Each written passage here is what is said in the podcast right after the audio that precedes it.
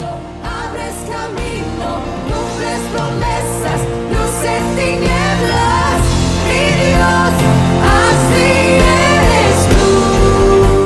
Así es el Señor, milagroso, poderoso, grandioso. Esto es de lo que te estamos hablando, de que nosotros creemos en un, Jesús que está vivo, que está reinando con poder y sobre todo que está dispuesto a escucharte si tú te acercas a Él. La verdad de las cosas que estamos llegando ya al final del programa de este día y queremos tomar una, una palabra de Dios que llegue a tu corazón, una palabra de Dios que llegue a tu vida.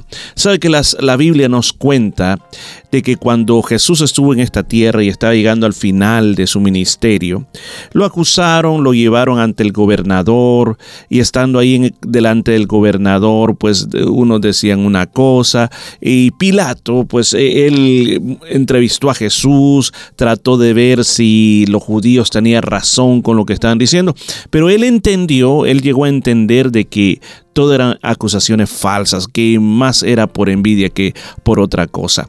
Pero a la misma vez eh, él se sintió incapacitado de poder dejar ir a Jesús. Así que dice la palabra de Dios en Mateo 27, 22.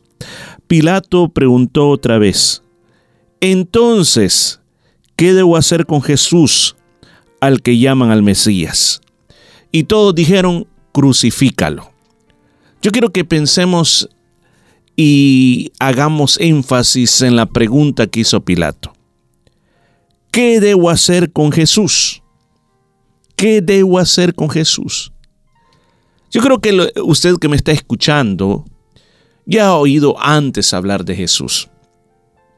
De alguna manera u otra, Jesús es una persona que para usted no es desconocida sino que quizás usted ha escuchado, ha visto eh, muchas películas sobre su nacimiento, lo que él hizo mientras estaba en esta tierra, y quizás ha oído acerca de la crucifixión, y quizás hasta visto un crucifijo o tiene cruces eh, en su casa, y entonces Jesús para usted es una persona, podemos llamarle importante. O quizás usted de las personas que piensa Jesús, para mí simplemente fue un filósofo, un revolucionario, y para algunos pues Jesús quizás no existió. Pero la gran pregunta que yo le quiero hacer a usted y que la palabra de Dios nos hace a nosotros es, entonces, ¿qué debo hacer con Jesús? Y eso es donde yo quiero llegar a su corazón y tratar de contestar por usted y tratar de darle la importancia de qué es lo que debemos de hacer con Jesús. En primer lugar, hay cosas en la vida que dependen de lo que nosotros hagamos con Jesús. Sea creyente usted o no sea creyente, esté dentro de una iglesia o nunca ha ido a una iglesia, o quizás usted nos llame locos fanáticos a nosotros y dice, a mí no me importa eso que se está hablando de Jesús, pero de alguna manera Dios ha permitido que esté escuchando esta transmisión. Yo quiero hablarle y decir lo que dice el libro eterno, la palabra de Dios. Lo que nosotros hagamos con Jesús, eso que hagamos con Jesús depende que seamos aceptados o rechazados por Dios. Quizás usted me diga, hey, hey, hey, un momento, Dios no rechaza a nadie. Pues yo quiero demostrarle por la palabra de Dios de que, que lo que hacemos con el Hijo de Dios, con Cristo, dependerá si Dios nos acepta o nos rechaza. No depende del carácter que nosotros tengamos. No depende de las acciones que nosotros tengamos. No depende de la religión que nosotros tengamos el ser aceptados por Dios. Dios Dios no tiene tratos con ninguna religión. ¿En qué sentido no tiene tratos? O sea, Dios no le ha dicho a ninguna iglesia, a través de ustedes el ser humano se va a acercar a mí. Jamás, jamás, jamás. El único camino es Cristo Jesús. No hay otra manera. No podemos buscarle atajos, no podemos buscar entrar por la puerta de atrás, sino que es a través de nuestro Señor Jesucristo. Depende que, de lo que hagamos con Cristo. Dios recibe aún al pecador más sucio, pero que acepta a Cristo, que lo recibe. Dios rechaza a todo aquel que rechaza a Cristo como el Salvador personal. Dios no anda viendo cuál es tu rectitud o cuál es tu carácter moral. Simplemente al aceptar a Cristo, tú eres justificado. Y déjeme aclararle esto porque el otro día, hablando con alguien, hablaba acerca de esto y decía, lo que usted tiene que hacer es aceptar a Cristo. Y me dice, míreme, yo quiero decirle algo, ¿sabe qué? Yo desde hace tiempo lo he aceptado en mi corazón. Y le digo, ¿cómo es eso? Yo creo en Él. ¿Y usted cree que yo estoy enojado con Cristo o que yo soy de alguna otra religión? No, yo, soy cristiano, me dice. Ok, ¿cómo le pongo este ejemplo? Imagínese que yo llego a su casa, toco a la puerta y usted mira que estoy ahí parado en la puerta. Entonces viene usted y si acepta mi visita, si me acepta, me abre la puerta, me invita a su sala y me atiende. ¿Por qué? Porque aceptó mi visita. ¿Qué tal si, pongámoslo de otra manera, que usted solo me abre la puerta y me deja sentado y usted se va, se va de compras eh, y me deja simplemente sentado? O sea, usted me dejó entrar, pero no aceptó mi visita. ¿Por qué? Porque no me atendió. Muchas personas hacemos lo mismo con el Señor Jesucristo. Decimos que creemos en Él y la verdad que nos gusta escuchar la radio, nos gusta de vez en cuando leer la Biblia, pero lo hemos dejado sentado en la sala. No, no lo hemos recibido como debería de recibirse. A veces nosotros buscamos el perdón de nuestros pecados en muchas cosas, como tratar de hacer ciertas cosas en nuestra vida, ciertas obras para que Dios nos perdone. Y si Dios nos perdona, sabemos que vamos a ser aceptados por Dios.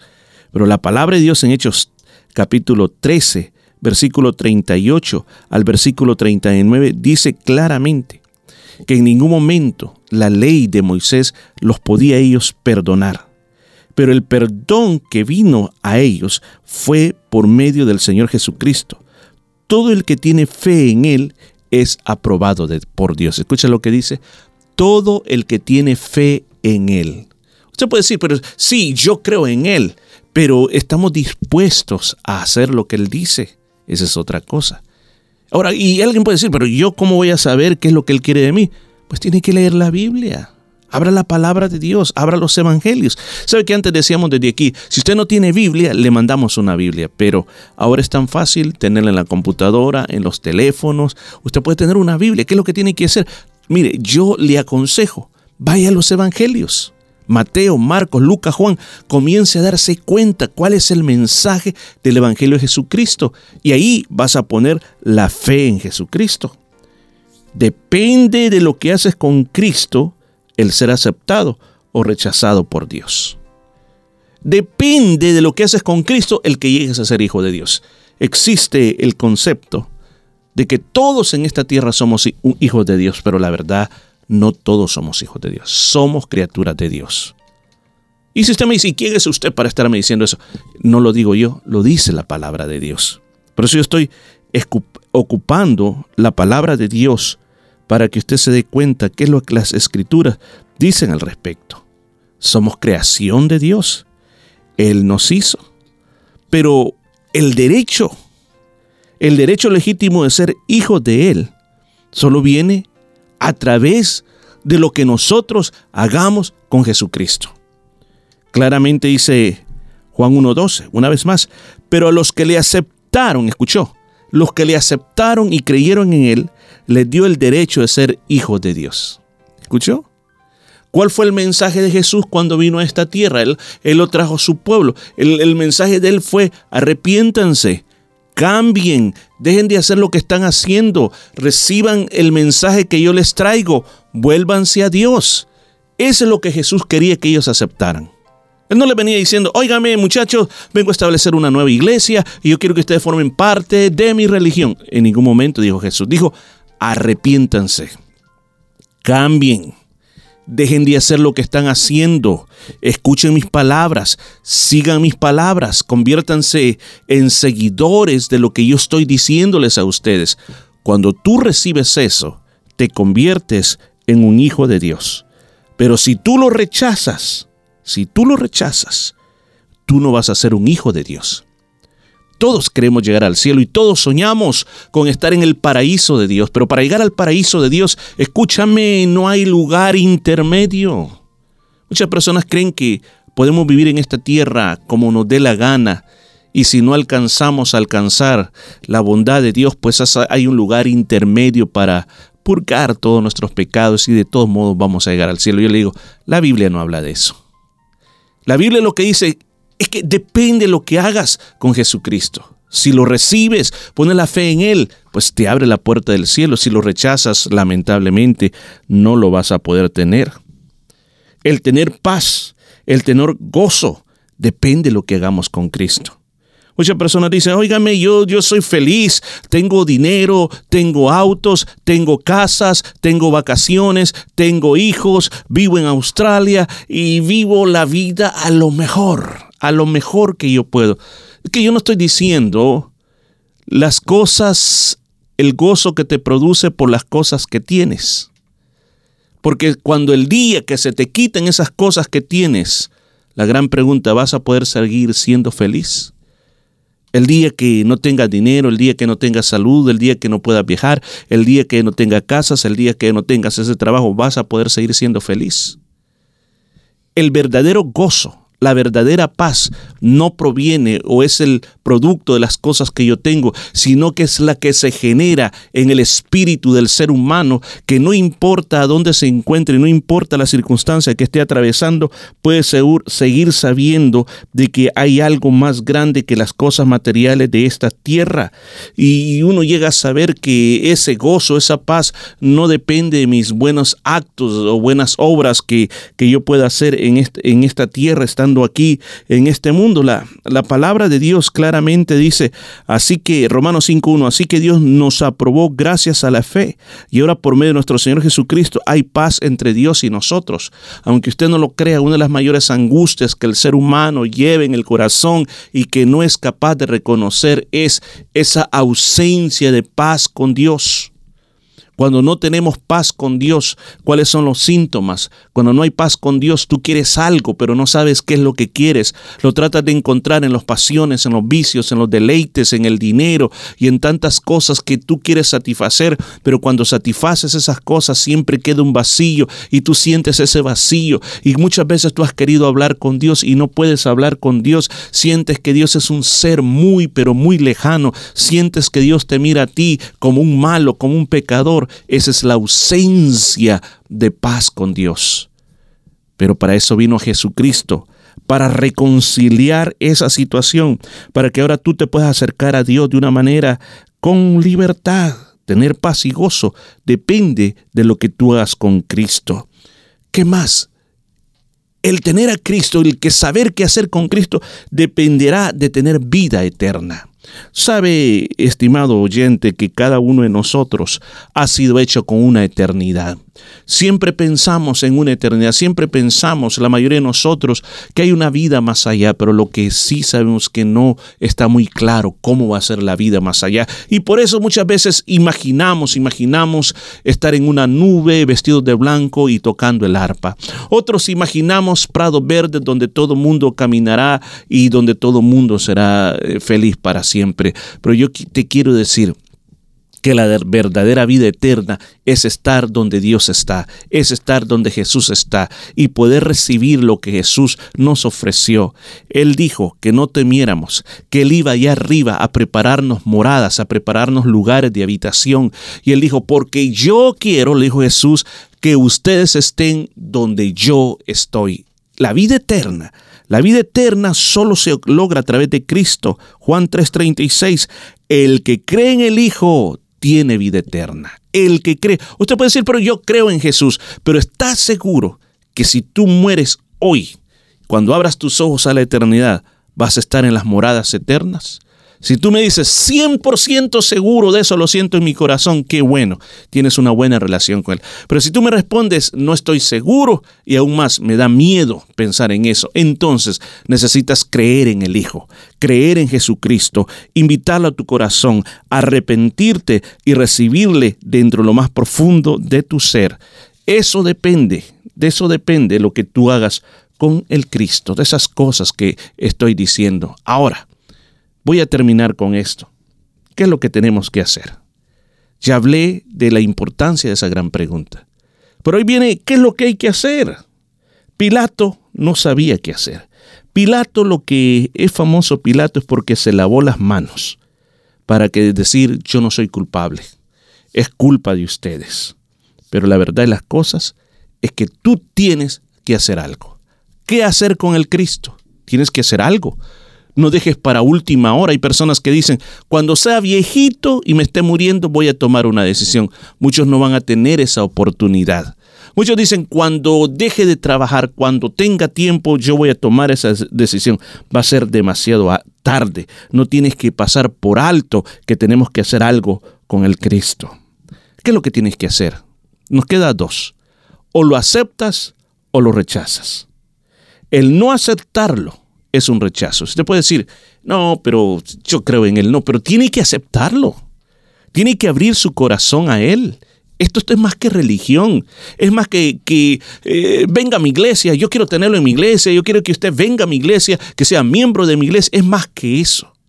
Es que aquí estamos discutiendo tu felicidad, tu eternidad, tu seguridad. Tienes que recibirlo en tu corazón. ¿Cristo estará dentro de nuestro corazón o va a estar fuera de nuestro corazón? Cuando en la Biblia habla de corazón, habla lo que tú eres en tu pensamiento, en tus emociones y en tus decisiones. Él, dice de esta manera, he aquí estoy llamando a la puerta, esa es la puerta de cada corazón. Y si alguien escucha mi voz y abre la puerta, entraré a él, cenaré con él y él conmigo. Él quiere entrar a tu corazón y ser parte de tu vida. ¿Y qué, qué, es lo que hay que hacer? ¿Qué es lo que tiene que hacer en este preciso momento? Confesarlo, decirlo con tu boca no solamente dígale, sí, sí, yo creo en mi corazón. No, la palabra dice, si, si ante la gente alguien está dispuesto a, que, a creer en mí, yo también lo reconoceré ante mi Padre que está en el cielo. Pero el que me niega ante los demás, yo también lo negaré ante mi Padre que está en el cielo. ¿Qué es lo que tiene que hacer? Ahora mismo decirle, Jesús, me arrepiento, perdóname, entra a mi corazón, te tomo para que tú dirijas mi vida y sabes que no me voy a avergonzar porque yo quiero que cuando estés allá en el cielo, también tú no te avergüences de mí. ¿Qué le parece? ¿Qué hacemos con el Cristo? La decisión es suya. Vamos a orar. Padre, te damos gracias por esta palabra que se ha hablado este día y yo sé que ha llegado al corazón y sé que está produciendo un efecto. Yo no sé cuántas personas hoy te dicen, Jesús, te recibo, entra a mi corazón, te acepto, me arrepiento de todo lo que he hecho y voy a comenzar a vivir una vida nueva a partir de este día. En el nombre de Jesús, Amén y amén.